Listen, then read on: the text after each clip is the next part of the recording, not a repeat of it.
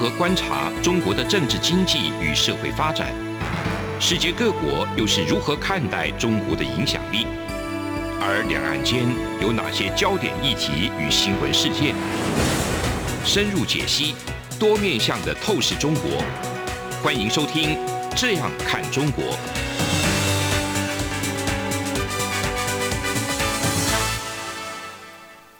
各位听众您好，我是主持人张振林。您现在收听的是中央广播电台《这样看中国》节目，张正霖时间。今天节目我们要谈的一个主题是这个用一叶知秋了哈。嗯，我们最近看到一些跟中国啊、台湾比较有关的一些热门新闻，它其实背后都有一些故事，然后这些故事也来解读的话，非常的一个有趣哈。那我们今天很高兴请到两位来宾，一位是这个徐荣新徐老师，是，那另外一位苏子云苏老师，大家好，OK 好。那我们先从一个最近哈。中国的一个网球知名的一个世界级的一个选手啊，女子网球叫彭帅。那彭帅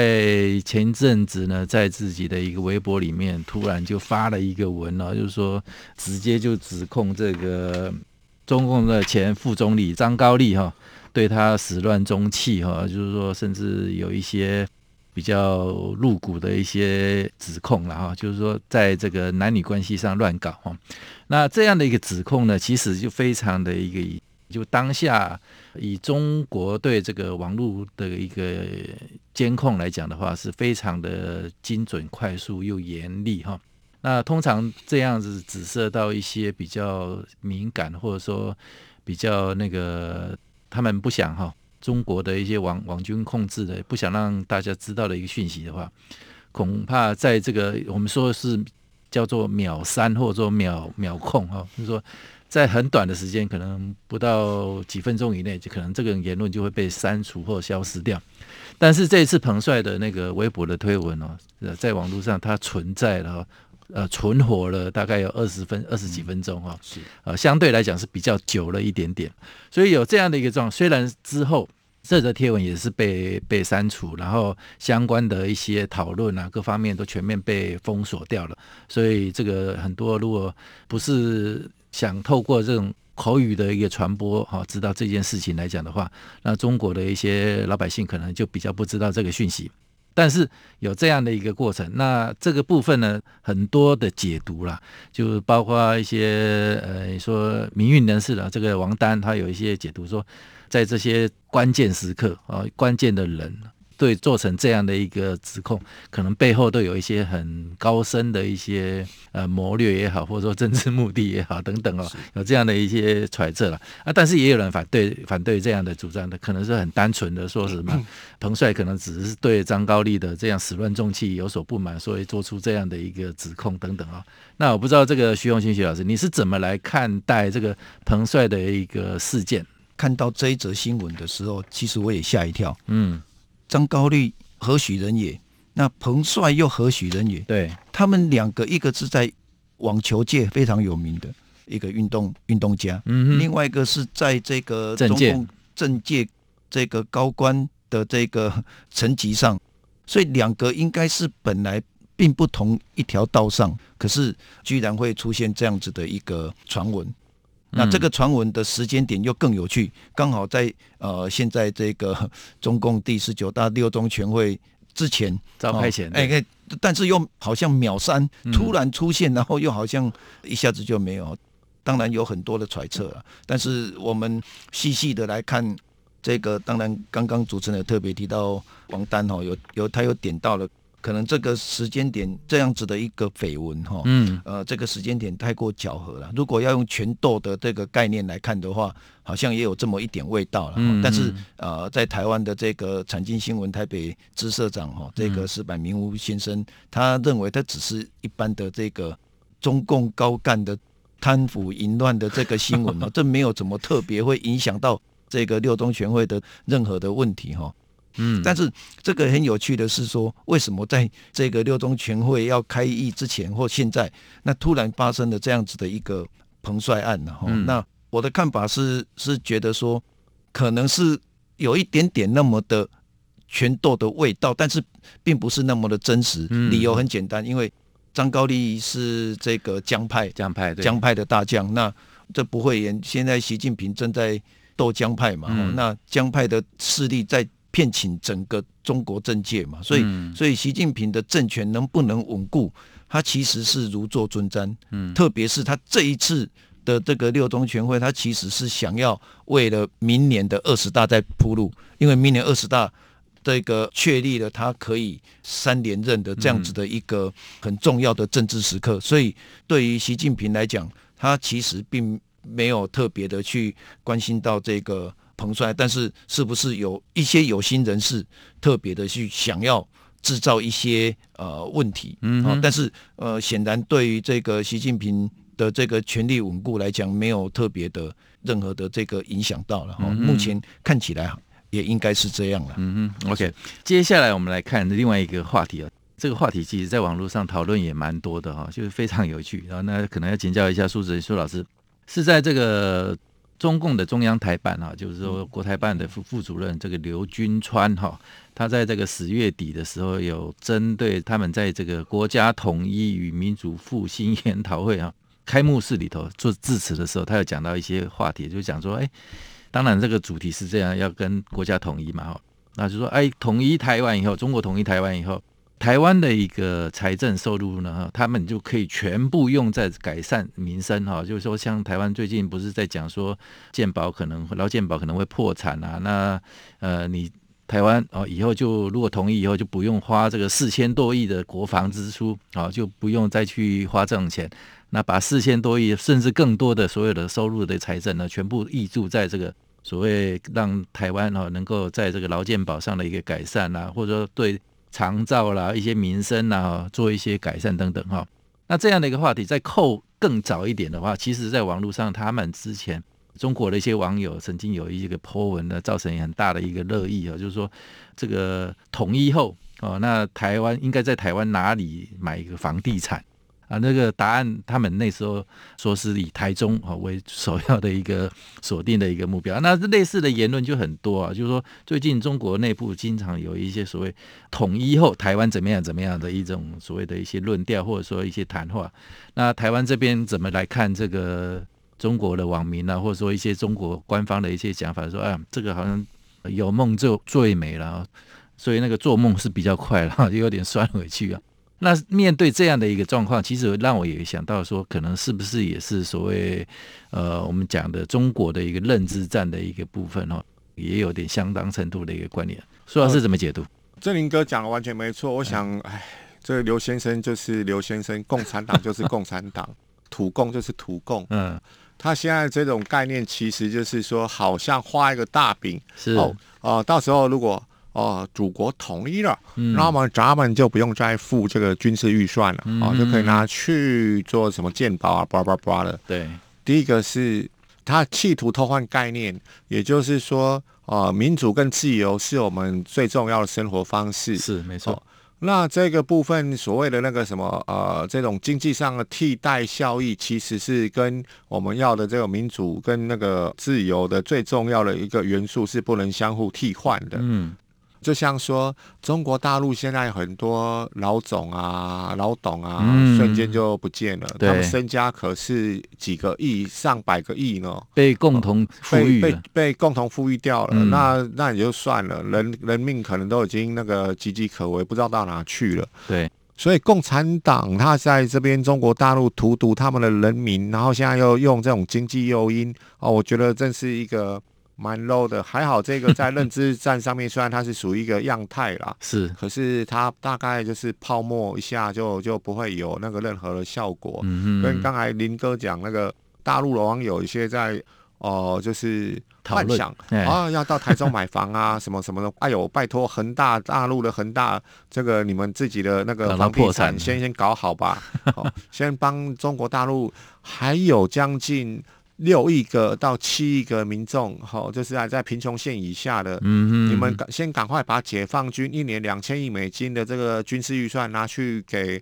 中国大陆这些民众，呃，就是好好的改善他生活吧，嗯、呃，怎么管到台湾来了呢？嗯更何况就像刚才那个徐老师他讲了，其实现在二零二一年是所谓的那个呃中国共产党建党百年啊。哦，了不得啊！嗯，可是其实也是中国共产党分裂中国九十周年啊，因为我们现在认知到一九四九年是中共建政嘛，嗯哼，其实中国共产党才是分裂中国元凶呢。这个大陆的朋友可不要忘记，嗯，在一九三一年的时候，中共他们搞了一个所谓的中华苏维埃共和国，嗯，哦，又辖了好几个行省，还有自己的宪法。还有自己的货币哎，呃，他分裂中国，现在都倒过头来指责中华民国是什么一中一台啊，两个中国什么鬼的？对，这根本就是乞丐赶庙庙工了，乱七八糟，就是土共，就是土共。所以说，我想就是哦，我不想用粗俗的语言去形容共产党，可是他们这种哦类似庞氏骗局的手法，在经济上不可行，那在政治上也不可行。我不要说我们呃，就是台湾民主的体制有这种任性，嗯哦，错假讯息进来的确有一时的涟漪，可很快的就被弥平了。那我们讲跨国好了，简单讲哦，就是说呃，那个跨国的呃民调都显示，皮尤研究所很有名嘛，对，就是日本、美国、英国啊、瑞典啊、法国啊，甚至韩国等等，甚至加拿大、澳洲，对于就中国这个哦，就是负面的观感都来到了八成二左右，嗯，unfavorable，嗯。中共他以前这种锐实力，然后是所谓的软实力的行销等等的，现在都被看破手脚了。嗯，所以我觉得就是说，这个国台办的这位刘川那位先生，嗯、我们要学学他讲 那位先生，也就不要再那个就是说在玩这种小把戏了，没有用的。Okay. 这有时候他们那个中国那边的一些虐宣啊，或者说认知作战的发动，哈，就是说乍听之下、乍看之下都好像很有道理啊。那事实上，其实经过我们都很清楚啊。中国共产党其实就是国际上就最大的一个诈骗集团了，哎，对，所以我们这个应该是对我们的效应不大了啊。那非常感谢两位分享哈，那我们休息一下，这里是中央广播电台《这样看中国》节目，节目稍后回来。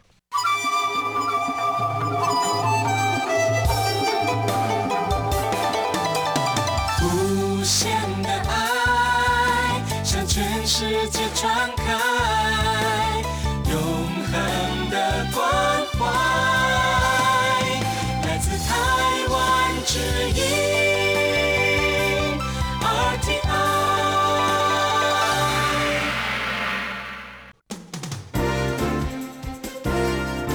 从两岸、国际、历史文化与财经等角度透视中国的《这样看中国》节目，每周一到周五晚间九点三十分到十点在中央广播电台播出。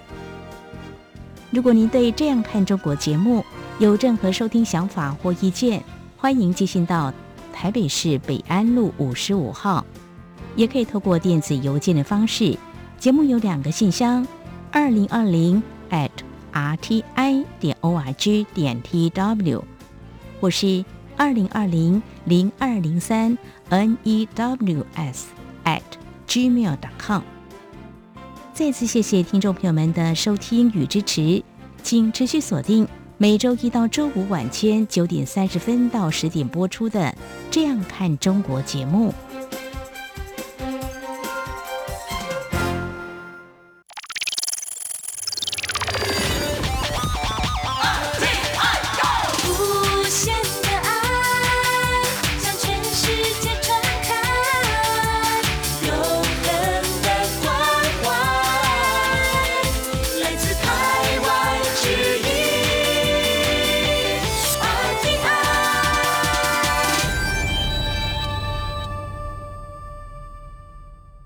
各位听众您好，我是主持人张振宁。您现在收听的是中央广播电台《这样看中国》节目，张振宁时间。那我们接下来来看一个比较热门的一个新闻。最近看到这跟日本有关，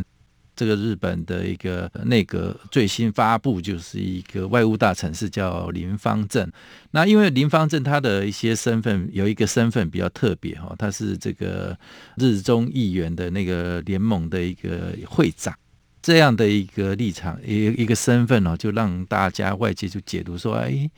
那日本的岸田文雄的一个性格，那就指派这样的一个外长，对目前的一个整体，你说日美中台哈，他们之间的一些关系跟互动，未来的一些走向等等，会可能会有一些联动发展跟那个改变等等，所以他这个身份就被变成是被各界来讨论蛮多的。那背后会有什么样的一个意义啊？等等，最新的一个消息就是说，呃，那个林芳正也辞掉这个日中友好联盟的一个会长的一个职务，所以显然这是一个很关键也是非常敏感的一个职务啊。所以这样的一个发展。请那个徐永新徐老师帮我们做一个分析。日中议员联盟哈，他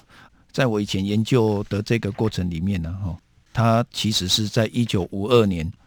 这个旧金山合约生效之后，日本也恢复独立了。嗯，但是呢，因为美国的关系，我我必须说，日本被迫跟当时候呃已经到台湾来的中华民国做一个签订这个所谓的日中合约了哈，其实是跟台湾。跟这个台北之间做了一个合约，但是呢，签订的同时，其实日本社会或日本的政党，他们或者是这里面，他们也有成立一个对中共友好的一个联盟啊，后来就演变成现在的日中议员联盟。那这个是最大亲中派的一个团体。我们知道林邦正他自己本身就是现任的这个呃会长，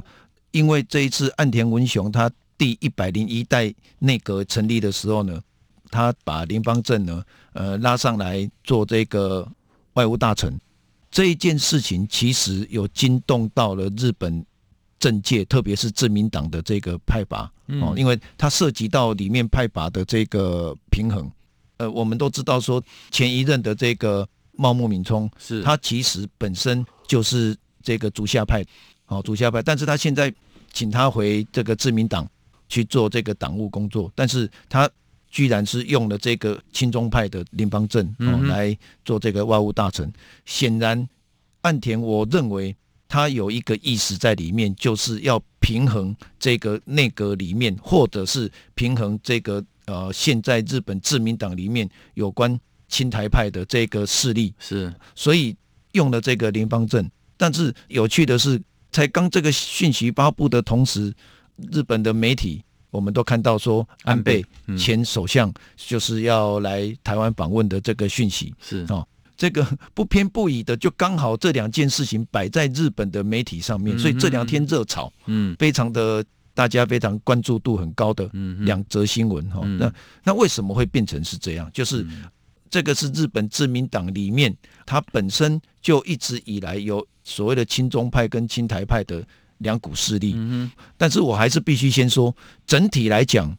整体来讲，对日本国家利益还是亲中派是比较大的。嗯，哦啊，但是因为政治上的变化，那现在因为中国可能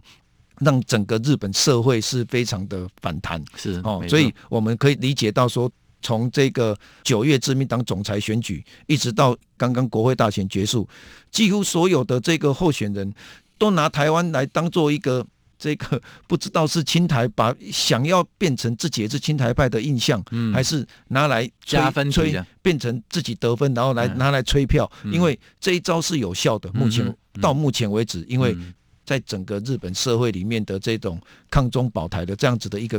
印象是非常的浓厚。嗯，所以才刚刚大选结束之后，我们可以看到自民党本来本来我看到的情报，这个 自民党很有可能。大概只会很微弱的过半而已，没有想到他还可以达到两百六十一席，也就是说可以达到绝对的安定多数。虽然没有办法像上一次两百七十六席啊，但是他这一点有一个很重要的讯息就是。为什么他这一次会没有拿得很好，可是还可以维持？嗯，但是有一个很有趣的地方是，这个日本维新会拿到了四倍四十一席，是本来他只有十一，他这一次拿到了四十一席。嗯，这个是什么意思？就是上一次安倍，我不知道他是不是有先见之明，他已经调降了这个十八岁可以投票的这个年龄，是所以年轻年轻一代的这个日本人，他们可能已经脱离了。战前或者是战后那种一直受制于这种自虐史观的这样子的一个 一个枷锁哦，或者拘束，所以现在现在这一代年轻人可能不是那样子的一个想法，甚至于说他们可能已经有想要改变了。对，所以可以看得出来这一群人他希望能够改变什么？可是他们不放心自民党，对，所以他们他们显然是在投票给这个日本维新会。嗯、我你知道日本维新会的这个大本营就在大阪，大阪，大阪有十九个选区，哎，维新会拿下十五个，哇，这等于几乎是全面多赢。他自民党只剩下好像第十三区，嗯、微弱的只剩下一席。其他的就是可能是其他政党，对，大阪独立了，大阪他就一直希望能够有一个大阪都嘛，嗯、哦，但是一直没有办法。但是重点在于说，这个日本维新会，它其实本身就是非常亲安倍的修宪派，是，所以上一次没有修宪成功是，嗯、当然最后是因为 COVID-19 的影响，是。导致让安倍下台，嗯，但是这一次变成逼的岸田文雄，他如果想要假装。他自己也是修修宪派的话，嗯，这一次变成用外力、用在野党的实力来告诉自民党，你必须要修宪。嗯哼，如果你不修宪，我加上去的话，嗯、还有他原来的这个联合政权，对，其实是高达三百三十四席。嗯，那他的这个三分之二的席次是三百一十席，也就是说，他完全可以超越。超越，而且可以发动这个修宪。这种联动很有意思。是，所以如果变成说。岸田文雄他有迟疑的，嗯、那么这个日本维新会他的这个动作，他修宪的动作就会变成动见观瞻。嗯、那如果压着这个自民党非得修宪不可的时候，嗯、那么这个会造成岸田文雄他的一个困扰。哦，那因为岸田文雄他必须关注到美国的观感、中国的观感，还有其他这个周边国家的观感。嗯、但是无可讳言，已经都战后七十。五年了，嗯，哦，所以日本可能新一代的这个日本人也希望能够有一个变化，嗯嗯，哦，从这次的这个选举的结果，大概可以看得出来，嗯，这样听起来日本的一个政局的一个发展非常微妙，也相当有意思哈。那我们回过头来再看一下台湾跟中国，最近有一个讯息来，这也蛮有意思的啊，就是说这个国台办的发言人朱凤莲呢，哈。那位女士了哈，在一月初的时候，她在面对记者的一个询问的时候，有特别讲到，特别去点名，突然间就掉下来了哈，就点名台湾的这个行政院长苏贞昌、立法院长游锡坤跟外交部长吴钊燮是台独的一个顽固分子哦。那台独顽固分子这样子扣一个帽子哈，这个其实很在对台湾来讲，或者说很多的一些。啊，你说民进党的一些人士也好，或者说一些本土派的一些政治人物来讲的话，他们高兴的不得了啊！这等于是一种荣誉勋勋章一样啊，就被中国认证的一个所谓的台独分子。那不管哈，那这这样的一个氛围，其实中国他们自己自己一个自己认为了哈，就是说他们把这个所谓台独顽固分子的一个点名之后，他们可以做所谓的惩戒。他们的惩戒方式说要禁止他本人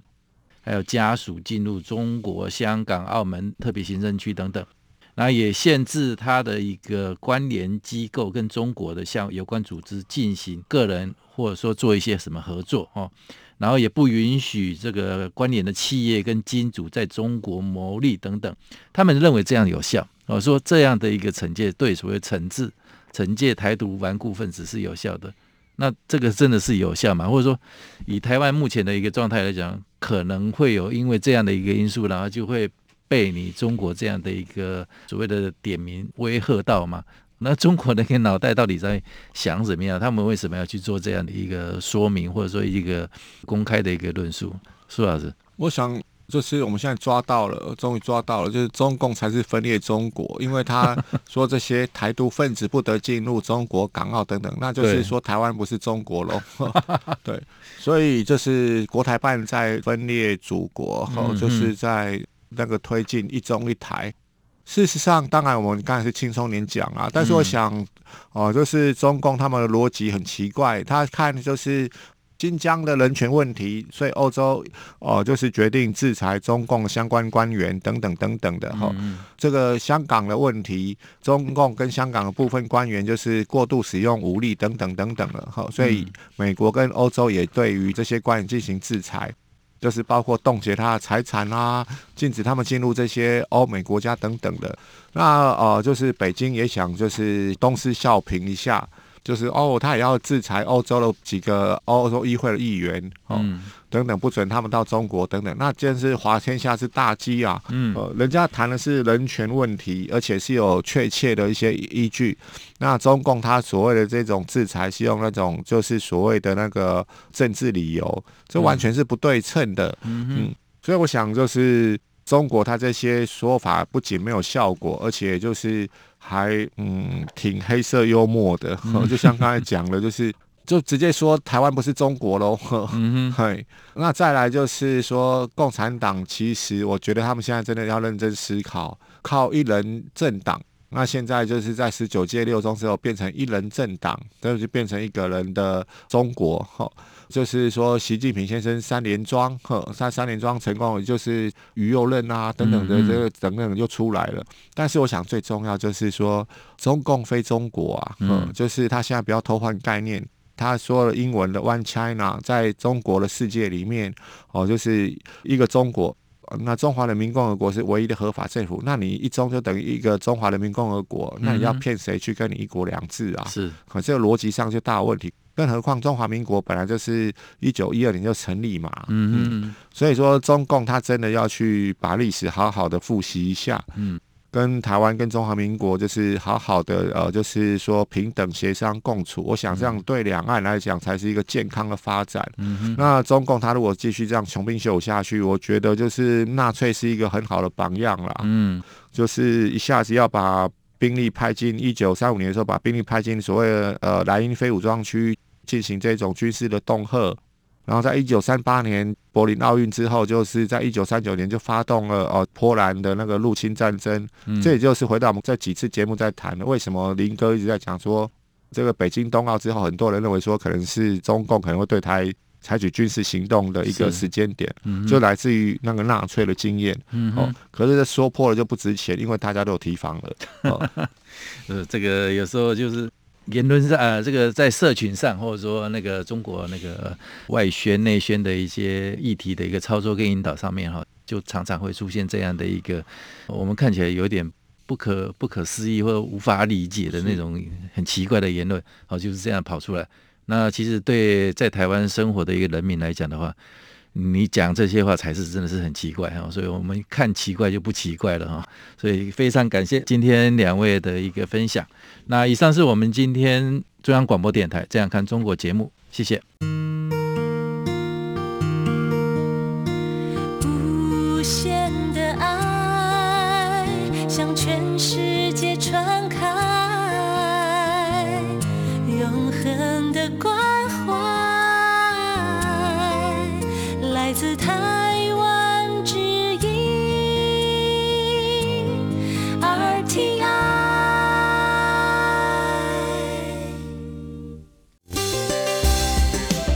听众，因应冬季频率实施，自十一月一号起到二零二二年二月二十八号止，原上午六点到八点，透过短波六零七五千赫对华中。短波六一零五千赫对华南，短波九九零零千赫对华北播出的华语节目，调整为六点三十分到八点三十分播出。另外，原本晚间十九点到二十点透过短波一一六一零千赫对华北播出的华语节目，则暂停播出，造成不便，敬请见谅。